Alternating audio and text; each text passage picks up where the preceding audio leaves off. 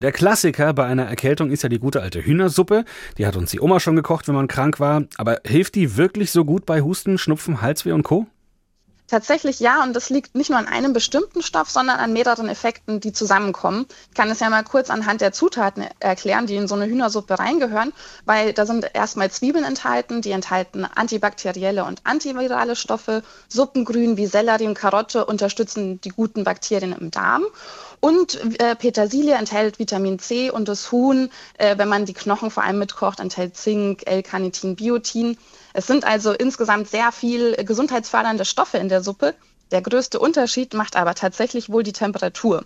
Denn wenn wir heiße bis warme Flüssigkeit trinken, erwärmt das die Nasenschleimhaut, lässt sie abschwillen. Das gleiche gilt, wenn wir nur den Dampf einatmen, also inhalieren. Es sind wohl also sehr viele Effekte, die da insgesamt zusammenkommen und uns insgesamt sehr gut unterstützen in dieser Krankenzeit. Wenn ich also kein Fleisch esse, reicht es auch, wenn ich die Hühnersuppe einatme.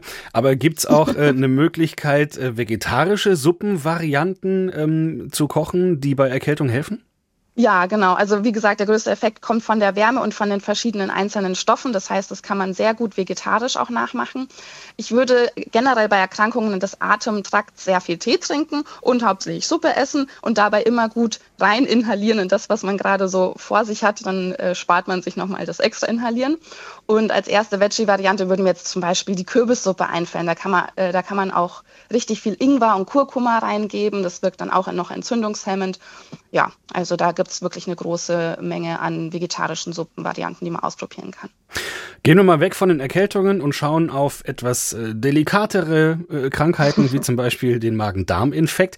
Welches äh, Süppchen oder welche Suppe tut uns da gut?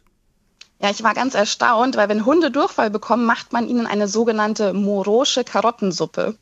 Und äh, dabei werden die Karotten 90 Minuten lang gekocht und es entstehen genau dadurch bestimmte Zuckerstoffe, die die Krankheitserreger aus dem Darm binden und ausspülen. Und diese, diese Karottensuppe wurde eigentlich für Kinder entwickelt und hat wohl um äh, 1900 rum sehr vielen Kindern das Leben gerettet. Und deswegen bin ich dafür, dass wir diese Suppe wieder ins Allgemeinbewusstsein bringen. Man kann die einfach googeln. Ähm, genau, die heißt Morosche Karottensuppe und insgesamt sollte man einfach ähm, bei Magen- und Darmbeschwerden auf leicht verdauliche, fettfreie Speisen setzen. Hm. Ähm, also wieder hauptsächlich Gemüsesuppen. Es ist eigentlich wieder genau das Gleiche, aber diesmal vielleicht mit weniger reizenden Gewürzen wie Ingwer oder Chili. Selbst wenn ich jetzt gar nicht krank bin, ähm, gibt es Suppen, die generell das Immunsystem ein wenig stärken können? Ja, und das sollte man auch auf jeden Fall ähm, generell tun, denn wenn man krank ist, ist es ja eigentlich schon zu spät. Also das Tolle an Suppen ist, dass sie so vielfältig sind und weil es meistens nur ein Topf ist, ist es ja auch sehr schnell gemacht.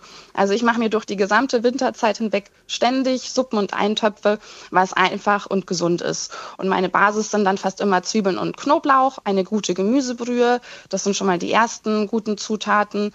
Äh, dann kommt noch ein oder zwei Gemüsesorten dazu, das sind wieder zusätzlich Vitamine und dann kann man noch so Special-Zutaten da reinpacken, wie Ingwer, Zitrone, Thymian, kennt man ja auch aus dem Hustensaft. Und wenn man das in der Suppe hat, dann hat man eigentlich schon eine sehr, sehr gute Basis für den Winter. Ist es beim Suppenkochen eigentlich wichtig, dass ich das Gemüse nicht ganz durchkoche, dass das alles völlig labbelig wird, weil dann tatsächlich auch die Inhaltsstoffe kaputt gehen? Oder ähm, ist es eigentlich egal? Ähm, das ist ähm, relativ unterschiedlich. Wie gerade erzählt, bei den Karotten entsteht erst durch diese 90-minütige Kochzeit dieser bestimmte Stoff, der die Bakterien ausspült. Also es ist jetzt nicht generell so, dass dann, wenn das Gemüse matschig ist, dass es total kaputt ist. Kommt ein bisschen drauf an. Ist wahrscheinlich auch eher die persönliche Präferenz, wie man es gerne in der Suppe hat. Wir haben jetzt Anfang Januar. Viele wollen nach den Feiertagen und dem Jahreswechsel ein bisschen abnehmen vielleicht.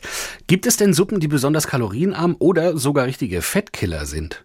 Ja, auch ähm, da kommt es natürlich wieder drauf an, was man reintut. Alle Suppen, die ich eigentlich gerade beschrieben habe, sind äh, bis auf die Hühnersuppe fettarm, kalorienarm, aber sehr nährstoffdicht. Das heißt, die eignen sich wunderbar zum Abnehmen. Also man sollte keine Sahne, Butter oder Käse reintun, wenn man äh, abnehmen will. Und dann einfach nur wirklich äh, ja, Gemüse mit Wasser kochen, äh, mit Gewürzen natürlich. Und dann ist das äh, eigentlich Fettkiller Nummer eins. Und äh, ja, kann ich äh, im Winter auf jeden Fall uneingeschränkt empfehlen.